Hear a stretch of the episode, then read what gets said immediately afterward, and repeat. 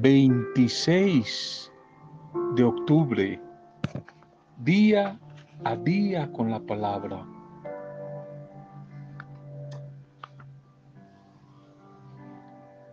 El expresidente norteamericano Jimmy Carter, creo que ya fallecido, siempre guardaba en su mesa de trabajo dos libros, la Biblia, que él decía que era para entenderme bien y relacionarme con Dios y conmigo mismo.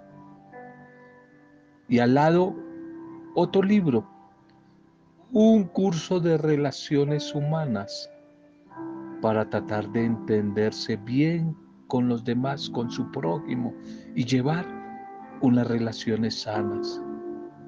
Si vivo en paz con Dios y con mis semejantes, con mis hermanos, con mi prójimo, todo será mejor, todo resultará bien, todo resultará bendición y serán más llevaderas las cargas de la vida.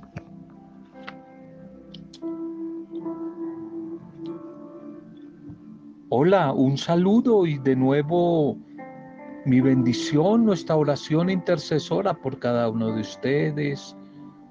Bienvenidas, bienvenidos. Un saludo y nuestra bendición a las familias, a los diferentes grupos, comunidades, parroquias, misiones, a todos los que les llegue este audio, desde la cercanía o desde la distancia.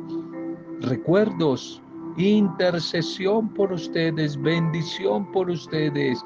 Todos los que nos piden oración, aquí los sumergimos a través de este medio en el amor bondadoso del Señor, que por medio de su Espíritu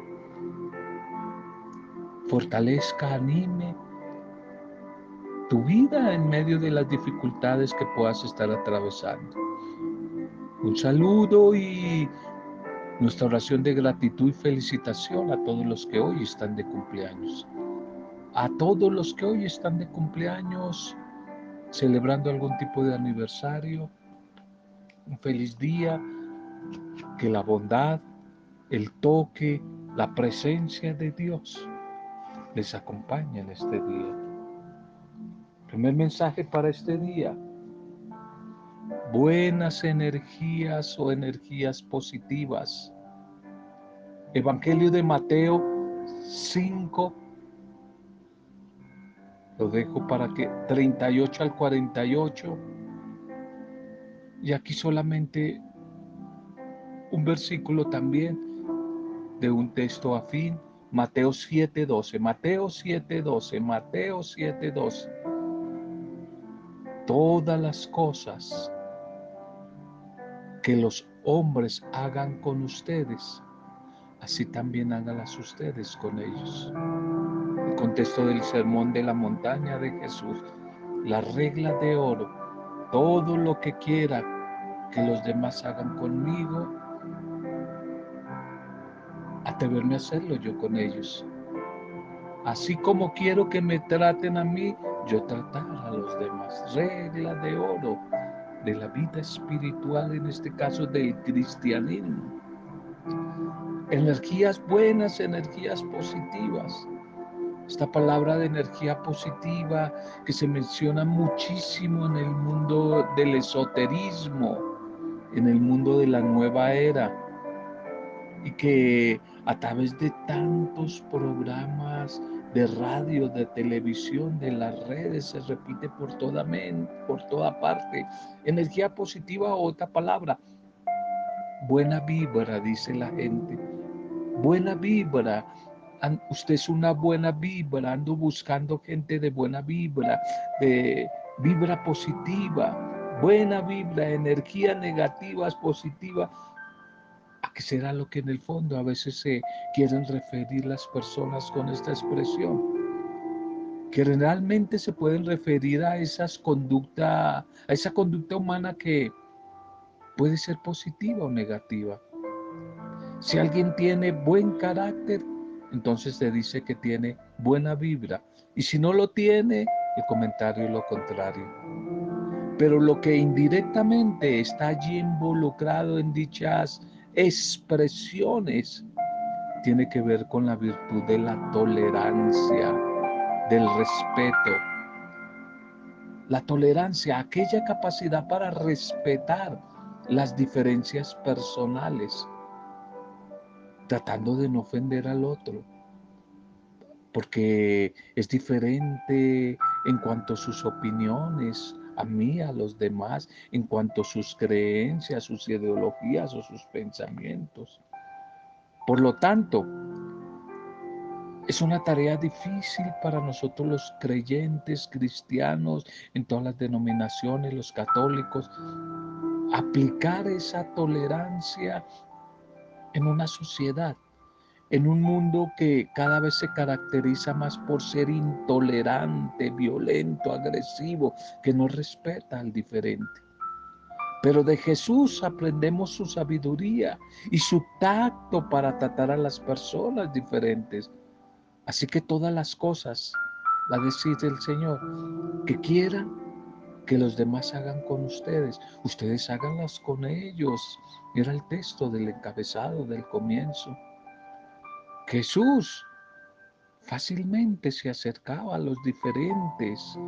El caso acá de un encuentro con un jerarca de la iglesia llamado Nicodemo, un hombre muy educado, jerarca de la iglesia y respetable, pero lleno de muchos prejuicios sociales y religiosos. Y Jesús compartió con él, no lo excluyó. Y pudo también enfrentar a una mujer enemiga del pueblo judío en cuanto a lo religioso, la samaritana, cuya, cuya vida también estaba llena de confusiones. Jesús no tuvo ningún problema y obstáculo en compartir la mesa, los alimentos. Cenó con un ladrón arrepentido como fue Saqueo, estuvo en casa de Mateo, de Leví, el cobrador de impuestos. Perdonó a la mujer adúltera, conversó con ella en la calle, la perdonó. Antes los hombres viejos verdes, cínicos que la acusaban y la querían apedrear. Si cada uno de nosotros somos observadores, podemos ver que el mundo está lleno de tanta gente, mujeres y hombres, ustedes por igual, tan intolerantes, que como en las redes sociales se atacan, se agreden, y hasta físicamente cuántas muertes, asesinatos no ha habido por la intolerancia tan terrible, tan terrible que hay por la religión, la ideología política, por el deporte, ahora por la vacuna. Qué intolerancia se han ido a las manos, se amenazan los no vacuna contra los sí vacuna. Qué intolerancia tan terrible por los gustos. Qué diferencia. El amor de Cristo Jesús, que ha venido para hacer a la mujer y al hombre más humano en medio de las diferencias, más fraterno y solidario con sus semejantes, en medio de tanta Diferencia porque no somos iguales, somos diferentes. Pero Dios a través de su Espíritu ha venido a hacernos más humanos, más humanos. ¿Verdad que pues, aunque el mundo esotérico, esotérico lo siga mencionando, pero que digan de ti de mí como creyentes en el Señor, como mujeres y hombres fruto de nuestra oración y del encuentro con la palabra, asisten equivocados en la terminología, que somos de buena vibra, que somos de energía positiva. Nosotros entendemos que esa no es la palabra. Sería mejor que nos dijeran que somos mujeres y hombres de bendición, de bendición. Pero bueno, el amor de Dios une a las personas con sabiduría y contacto, con respeto, con tolerancia y ante todo con perdón, con amor, con compasión, con misericordia. Solamente ese amor, solamente ese amor venido de nuestro Padre Dios. Esa es la riqueza de la espiritualidad que se nota, se nota en una persona. Cuando una persona es crecida, desarrollada espiritualmente, se le nota que no es fanática religiosa, que no excluye a nadie, que respeta, que es tolerante con los demás en medio, en medio de la diversidad. Bien, la liturgia para, para este día. La liturgia para este día. Vamos a nuestro primer texto para este día. Vamos a nuestro primer texto que es Romanos 8, 18, 25. Romanos 8. Romanos 8. 18. 18, 25. Seguimos con esta carta a los romanos que ya casi que ya estamos terminando el año litúrgico nos va a acompañar precisamente hasta el final del año litúrgico y comienzo de, del tiempo de Adviento. El reino de Dios y la revolución de la sencillez, titulemos el mensaje. El reino de Dios, la revolución de la sencillez. Y esta primera lectura de Romanos 8, 18, 25 nos va a decir que la misma creación está expectante, está aguardando la plena manifestación de los hijos de Dios. Los hijos de Dios. Y si ayer nos decía San Pablo que el Espíritu nos hace ser hijos, hijos y no esclavos, hoy nos presenta una visión, una perspectiva todavía más optimista de la vida nuestra relación o comunión, en este caso nuestra filiación, está destinada a una plenitud mucho mayor de la que podríamos nosotros pensar o imaginar. No solo nosotros, sino toda la creación misma está en una actitud de espera, de esperanza gozosa y según San Pablo, según el apóstol, el cosmos está en gestación como una mujer embarazada. Está en un estado de buena esperanza. La creación, la naturaleza está como embarazada, como preñado de vida. Y cuando dé a luz, y cuando dé a luz nosotros seremos hijos en un sentido más pleno está aguardando la plena manifestación de los hijos de Dios para entrar en la libertad gloriosa, ya no de ser esclavos, sino hijos en comunión cercana, amistosa con el Padre Dios. Porque tal vez ahora todavía, todavía mientras llega ese momento, ese tiempo, todavía gemimos, gemimos como con dolores de parto, aguardando la hora definitiva de ser hijos y que llegue la redención definitiva a todo nuestro ser, espíritu, alma y cuerpo, como va a decir el mismo San Pablo en Primera de Tesalonicenses 5:17. La imagen de esta comunidad, de la iglesia, de la humanidad y hasta de toda la naturaleza cósmica preñada con dolores de parto, en espera de alumbrar un mundo nuevo, un mundo mejor. Es como una imagen poderosa y, un poco atrevida la que nos presenta Pablo hoy. Lo que tenemos ya es bueno y da sentido a la existencia. Pero fuimos salvados, liberados en esperanza. Y todavía nos va a dar Dios una vida mejor, una vida más gloriosa.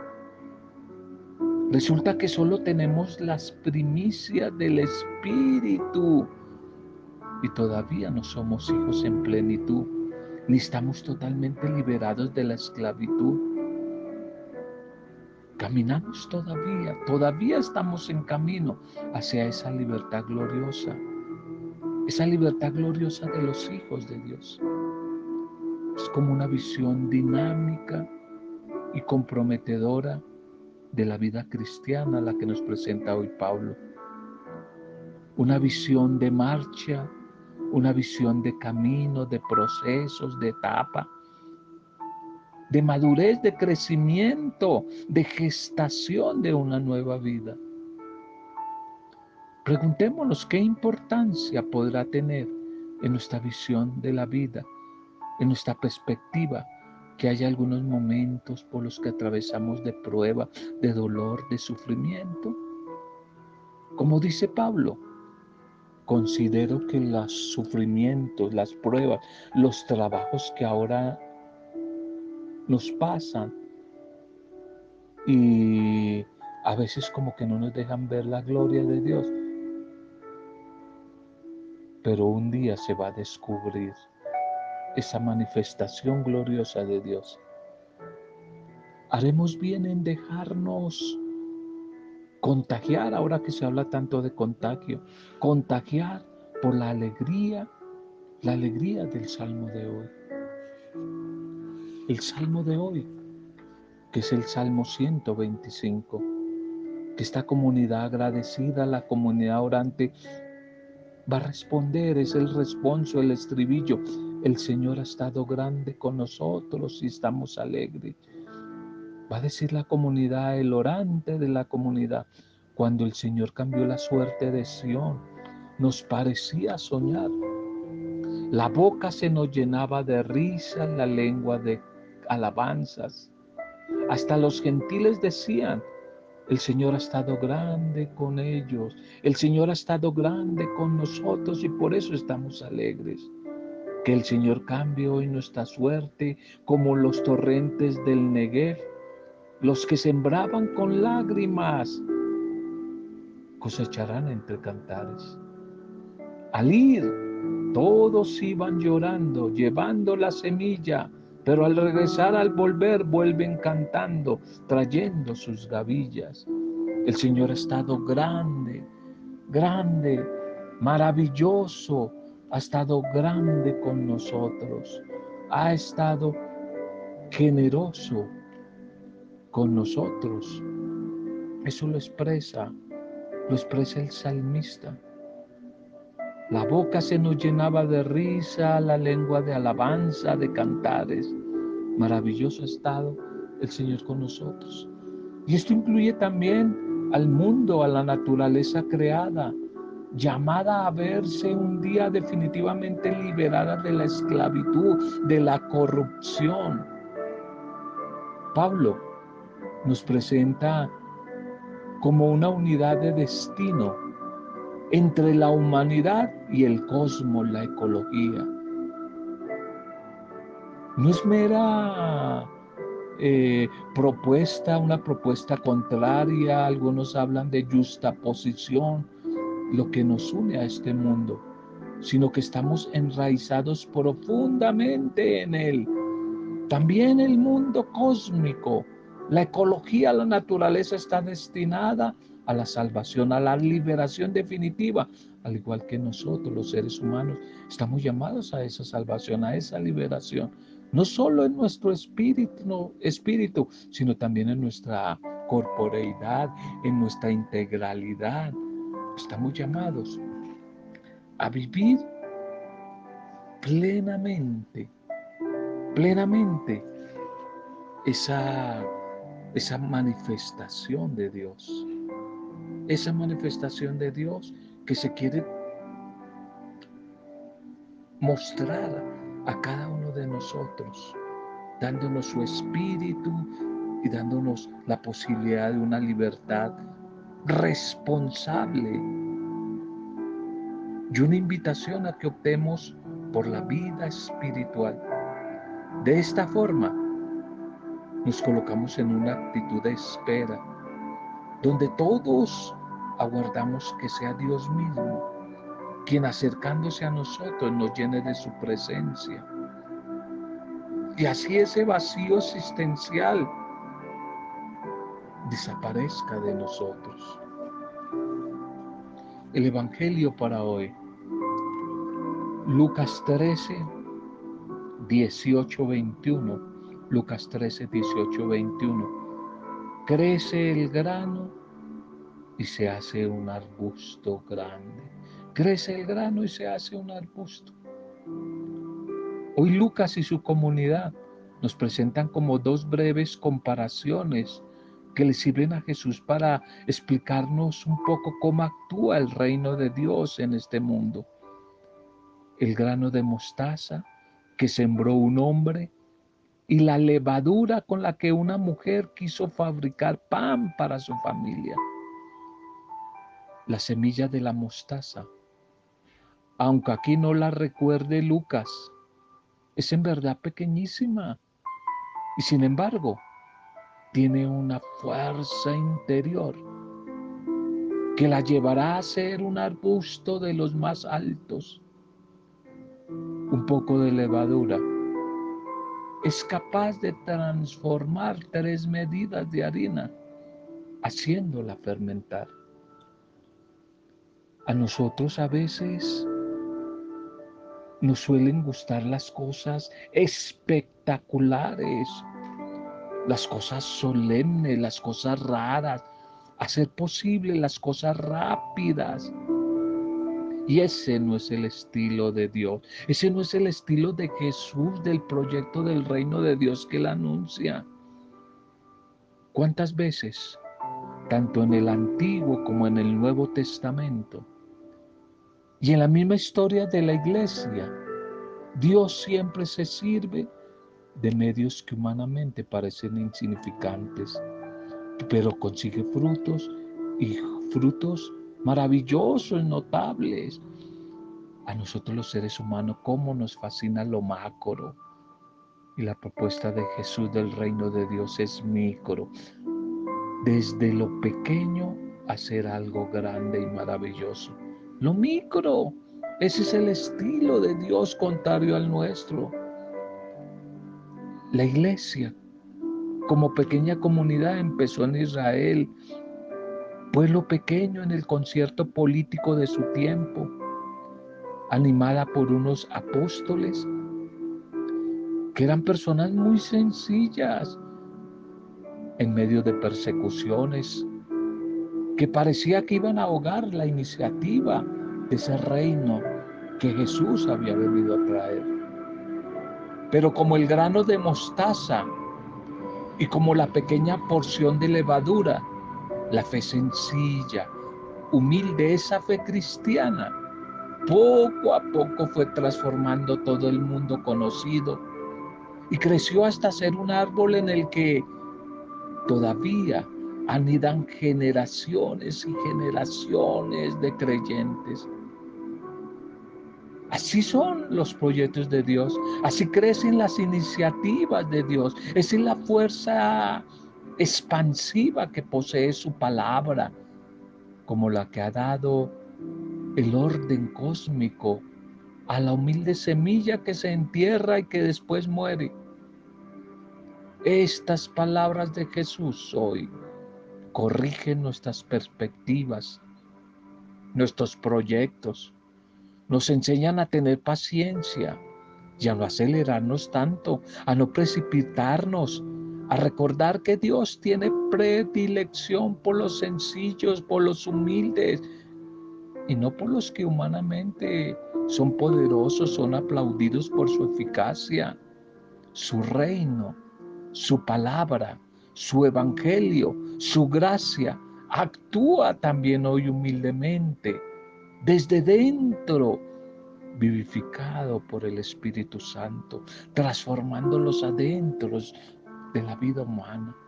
Varias veces lo hemos dicho, que Jesús solamente anuncia una cosa, el reino de Dios, el reino de Dios. ¿Y qué es el reino de Dios? ¿Qué es el reino de Dios? Pues el amor de Dios a través de Jesús, el amor de Dios a través de Jesús actuando y transformando, sanando y liberando el corazón humano para que se parezca un poco más al corazón del Padre Dios. Ese es, ese es el reino de Dios que Jesús anuncia. No nos dejemos desanimar, desalentar por tantos proyectos que hacen bulla, proyectos macro, iglesias de que hablan de millón, de cantidad. No nos dejemos de descrestar por esas propuestas de fracaso, de lentitud. La iglesia sigue creciendo con la fuerza de Dios, en silencio, no lo olvides. El bien no hace bulla y la bulla nunca hace bien. Un árbol seco que cae estrepitosamente hace mucho ruido y puede provocar un gran escándalo en la comunidad, en la iglesia. Pues nosotros fijémonos más bien en tantos y tantos árboles que silenciosamente viven y están creciendo. Ya casi en los próximos días vamos a celebrar el Día de los Todos los Santos. Hablaba por ahí con alguien, con mis hermanas, y compartía que los grandes santos son anónimos, que los grandes santos no están en los altares. Por estos días celebramos a nuestra educadora, la Santa Colombiana, eh, nuestra Santa Paisa en días pasados, al Papa Juan Pablo II, al Papa Juan Pablo II, lo celebramos también en días pasados. Eh, celebramos a tantas personas que a veces son poderosas, son jerarcas y pocas veces celebramos a personas sencillas como Madre Laura, como Madre Laura, una educadora, Laura Montoya. Lo, lo que es de Dios no hace bulla. Los grandes santos son anónimos, no están en los altares. Los grandes santos son mujeres, madres, campesinas quizás, por allí de vereda, madres anónimas quizás como tu madre y como la mía, como nuestras madres, que se sacrificaron tanto por amor, educadoras, educadores. No nos dejemos descrestar por esa pompa, ese llamado a lo poderoso, a las grandes cosas. Fijémonos en los árboles que silenciosamente, allí como digo, desde bambalinas, allí anónimos, trabajan, viven, trabajan y están creciendo. Preguntémonos, ¿somos conscientes de que el reino de Dios está presente en medio de nosotros y que cada día crece de manera misteriosa, difundiéndose en la historia de cada mujer y de cada hombre? Nuestra vida es como una semilla, Señor, una semilla que necesita de la fecundidad,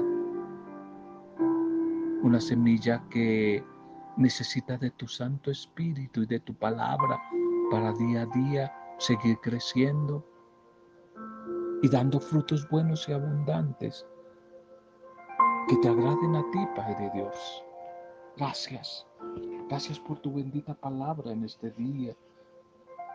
Padre de misericordia, que en tu designio de liberación, de salvación, quisiste que toda la humanidad participara de la alegría de tu reino, de amor, de paz. Gracias por habernos dado a tu Hijo Jesús. Y gracias porque al igual que la semilla tiene vida y está llena de ti, A través de tu Santo Espíritu quieres que nosotros, Señor, crezcamos en tu reino desde lo sencillo y de lo humilde. Gracias, gracias por tantas mujeres y hombres humildes y sencillos que han sembrado esa semilla y esa semilla a través de tu espíritu está creciendo en nuestras vidas. A través de la palabra de hoy Intercedemos por todos nuestros hermanos, especialmente los más sufrientes, nuestros hermanos necesitados, enfermos, cautivos, desempleados, desplazados, migrantes, marginados, rechazados, abandonados. Oramos por nuestras familias, nuestros grupos, comunidades, por nuestro país, por nuestros barrios, ciudades, o allí la nación diferente a la nuestra que te ha acogido a ti, que recibes este audio. Oramos por todos los que hoy están de cumpleaños o celebrando algún tipo de aniversario. Lo hacemos desde el poder intercesor del Espíritu Santo que actúa sembrando la semilla, cuidando y protegiendo la semilla, para gloria, alabanza y adoración tuya, Padre Dios, Creador. En el bendito, dulce, soberano, poderoso nombre de Jesucristo, nuestro Señor, nuestro Salvador, el camino, la verdad y la vida. En el nombre de Él, con acción de gracias y alabanza, en compañía de María, la discípula perfecta, hemos compartido el mensaje de hoy. Amén. Roberto Zamudio de día a día con la palabra.